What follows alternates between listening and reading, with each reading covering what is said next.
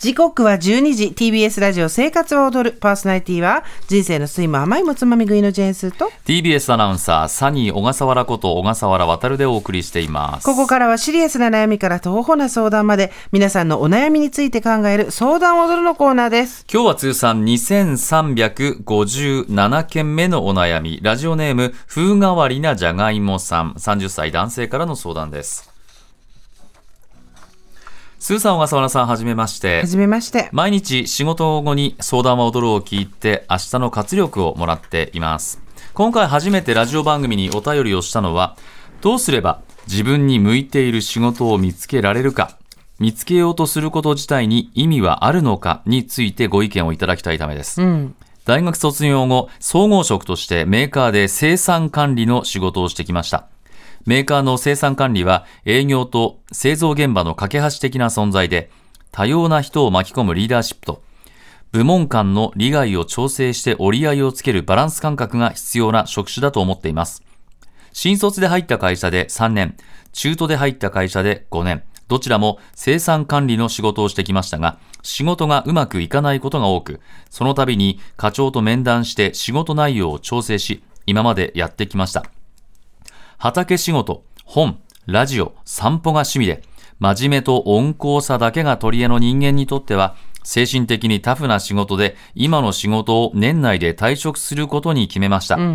ここからが具体的な相談内容になります。スーさんや小笠原さんはどうやって自分の適性に合った仕事を見つけられましたか？自分の適性に合った仕事を見つけようとすることについてどう思われますか？楽しみながらやりがいを持って仕事をするのが夢です。手加減なしの率直なご意見よろしくお願いいたします。はい、ありがとうございます。30歳だからちょうどね、2回目の転職っていうのは悪くないんじゃないですかね。うん。えー生産管理という仕事がどういう仕事かっていうのを一応せご説明すると、はい。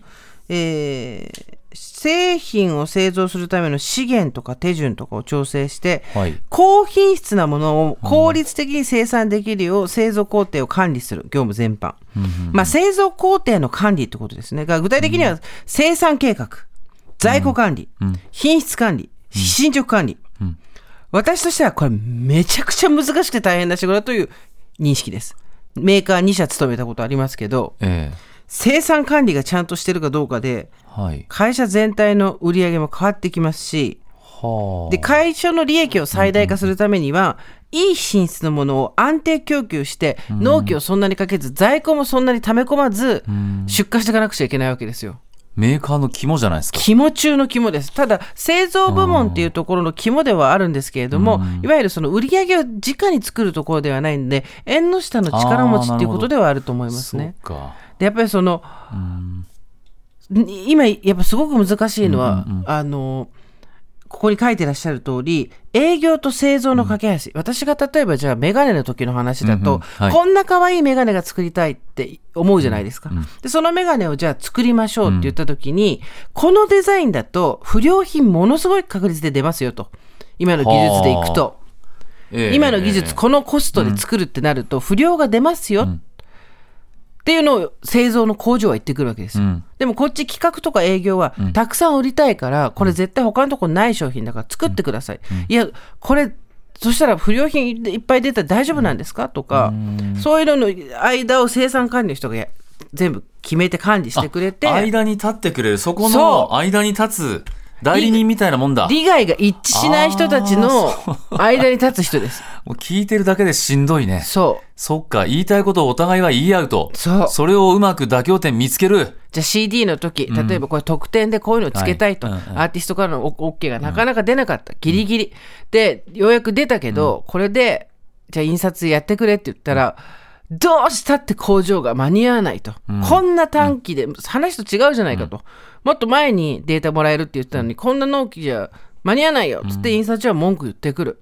でも制作のもう発売も決定しちゃってしアーティストも OK して事務所も全部クリアしてるからこう作ってって言ってくるでその間で「すいません」っつってブワーってライン開けて土下座して作ってもらうみたいな作業をするのが生産管理ですよ聞いてるだけでちょっと、あの、胃が痛くなりますね。なのではあ。そりゃ胃が痛くなってうまくできなくて当然だと思います。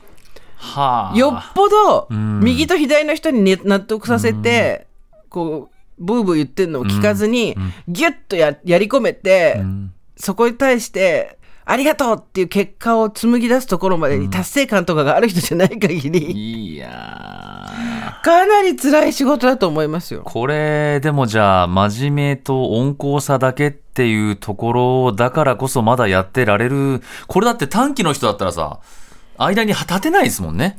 性格的なところって結構あるでしょ、じゃ例えばですよ、えー CD あ。はい。売れてた時代がございました。え、このお小笠原渉のファーストアルバム、はい。ねえー1万枚、うん。イニシャル最初の出出荷ではい。はい。やりましょうと言いました、えー営業は言ってます、うん。みんな言ってます。だけど、えーそこは今度今度販売促進とか別か。とにかくだから、なんでもっとちゃんと作っててくれれば売れたのに、なんでこんなちょっとしか作ってないんだよみたいなことを営業とか制作から文句を言われたりして、うん。でも作って余ったらそれは在庫に入って在庫の場所をキープしちゃうから悪なわけですよ。とかさもう無理なの。基本。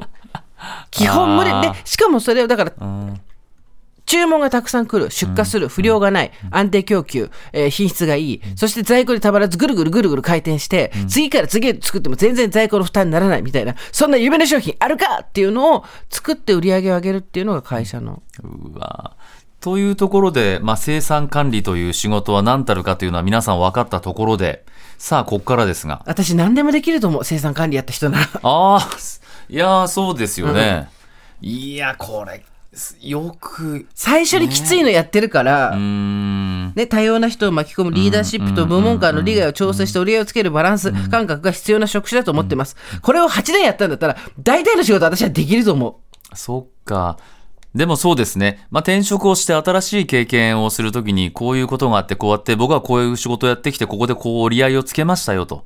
いう経験というのは凄まじいものがあるってことですね。はい、で、えーと、メーカーの総合職ってことで、今後どういう仕事をしたくなるかは分からないですけど、意外と先の先まで考えて、これは作ったら事故るよとか、例えば、なんだろう、小笠原ちゃんボトルっていうあら、売れそう。新しいお水を出したいとするじゃない。小笠原ちゃんボトル？そう。で渡るちゃんボトルは左右から羽がふわーって出てるわけ。すごいこう陽気だな。そううん。陽気なボトルなわけ、でデザインすごい素敵じゃん、はいはい。だけどじゃあ実際これ売るってなったら、流通するときに、運ぶときどうするんだとこの羽ああ、運び斬新なデザインはいいけれど。運ぶときに段ボールに入れるときに箱が割で羽が折れる、割れる、で羽を折れないようにするとしたら緩衝材がどれぐらいいる、で店舗で置くときにどこにどうやって置いたらどれぐらいの場所があって、効率いいのか悪いのかとかそういうとこまで考えないで仕事をしてる人って結構多いんですよ。そっか。意外と。クリエイター、そういうことをもうめちゃくちゃ言いそう。いやデザイナーでそこまで分かってる人ももちろんたくさんいるけど、だけど意外とちもうちょっと小さい商売だったりすると、そこまで考えてものを作ったりとか企画をしたりしてる人って少ないので、なんでこんなもんどことは言わないけど、そういうことあるじゃないですか。なんでこんなもん作っちゃったのとか、なんでこんなことが起こったのみたいなのって、だからその先見の明じゃなくて何ていうのその先が読める力っていうのがあれば、大体どの仕事のその畑仕事本ラジオ散歩が趣味で真面目と温厚さだけが取り柄の人間ですって言ってるけど、全然大丈夫だと思いますよど一こでも。番真面目と温厚さなのよ、やっぱりチームで仕事するときはね真面目大事温厚さ。だ大事。うん。本当大事。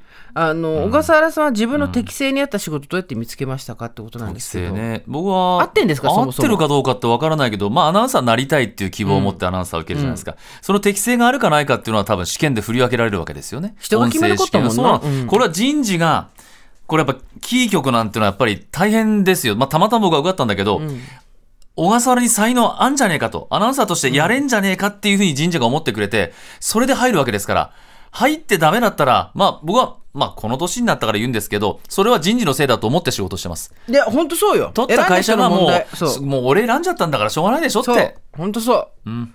ラジオもそうね、あジェンス、いやこんに3時間になるけど、そう。もうジェンスだったらやれると。私が悪いんじゃない。私がやりたいなんて一言もさ 言ってないんだから。3時間やりたいなんて。いろんなこと、だで文句言うなよ、私に。ジェンス3時間ががっかりだとか、SNS でつぶやくなよ、絶対に。えもうおそらくね、あ、外にいないんだ。カリアさんはね、頭抱えてますね、今ね。カイちゃん頑張ってるから。いうやちが今一番頑張ってるカイちゃん。カイちゃんも今どこ行っても普通に楽に片手運転で働けるいや本当もうね、もう副調整室、ガラスの向こうでみんな笑ってるっていうこれを聞いてね、スタッフがね。頑張ってんだよ、私たちだって10月に向けて。そういうことですよね、だからね。だからうん。自分の適性に合った仕事を見つけようとすることについてどう思われますかってことは素晴らしいと思います、私はよく言ってるように好きよりも得意の方を選んだ方が良くなる時期っていうのは来る、でもそれってもう一回チャレンジした後かも。今30歳で一回転職した後だったらもう一回自分の好きなことやってみて、でそれでダメだったら適正の方に行けばいいと思うんだけど、もう一回はいいと思うんですよ。で好きにね、走ってみてもね。で畑仕事って言ってるけど、農業なんてもう生産管理の最たるもんじゃないですか。しかもうまくいかないんだから天候とかがあったりするからね。そうですそうだからもう好きなことと,、えー、とやってみたいことと全部書き出してみて、どれやっても大丈夫だと思うよ正直。結局、粘り強くやれるかっていうことなんだと思いますよ。やっぱりこう、仕事をものにしていくっていうことはね。そこ、いきなりもうね、まあ、ボンといきなりこうね、仕事を覚えてすごいという人は、まあ、中にもいるのかもしれませんけど、まあ、いません。いないよ。もうちょ、もうち、もう積み重ね、積み重ねですね。経験なんだってば。8年生産管理やっててでなかなか仕事がうまう仕事がうまくいかないことが多くって書いてあるけど多分右と左の調整っていうのはなかなかうまくいかないしストレスもたまるしよっぽど威圧的な人じゃないとそんなにギュッと黙ったりは黙らせたりはできないわけだけどでもなんだろう調整がうまくできないことでもし自分が悩んでたんだとしたら、あのそのここに書いてあるのほらリーダーシップとか利害を調整するとか。だけど、そっちのとこですごい、うん。自分に自信がないとしてもその先を読んでこういうことが起こる可能性があるっていうのを読める力はあるんですよ。うん。すごいたくさんの色が入った印刷のものを作りたいって言った時にこれ全部印刷やると限界いくら上がりますよと。版がずれてって不良がどれぐらい出ますよとか。まず不良が出ることが一番怖いから。ね、うん。だって不良が出たらそれ売り物にならないわけだから。ね。このシール剥がれますよとかさうん。いろいろあるわけじゃないですか。って考えていくとそこの線先が見えるっていう力は他のどの仕事でも絶対に役に立つので、うんそんなになんか自分のがだだこの中でさはっきりは書いてないけど、いわゆる部署間部門間の利害を調整していろんな人を巻き込んだりするリーダーシップが自分にはないと思ってるわけじゃん。うん。うん。多分。で仕事がうまくいかないって言ってるけど、そうじゃない部門での仕事、そうじゃないところでの先を読む力はあるわけだからそれで他の仕事に活かせることはたくさんあるので自分の適層に合った仕事っていうのを考えた時考えなくてももう一回何でも大丈夫だと思うよ。の生産管理っていう仕事僕よく分かってなかなかったので、今話を聞いてね、そんな凄まじい部署なんだと思って、営業が大変だと僕は思ってたから、やっぱり営業を知ってる制作の人間ってやっぱりこれ優秀なの、やっぱり。だってここの会社にはさ、うん。物がないじゃん。メーカーじゃないじゃん,、うんうん物がある会社だよやっぱり生産管理は。ああ、大変、そうなんだね。私たちが今手元にしてる消費財であるで、じゃあこのマジック、ペン、うん、飲み物、ここにたどり着くまでにどれだけの大変なことがあったかって話じゃないですか。そっか、そこをね。私とメガネの時一回やっぱこれでやると不良、すごい不良出たことあったんだよね一回。あれ大反省。そうなんだ。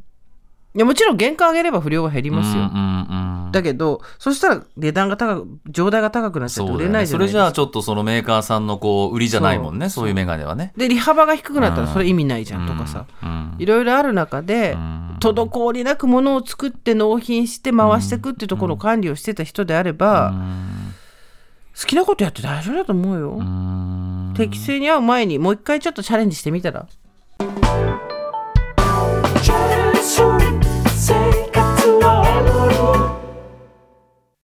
毎週月曜から木曜朝8時30分からお送りしている「パンサー向井のフラット」毎日を彩るパートナーの皆さんはこちら。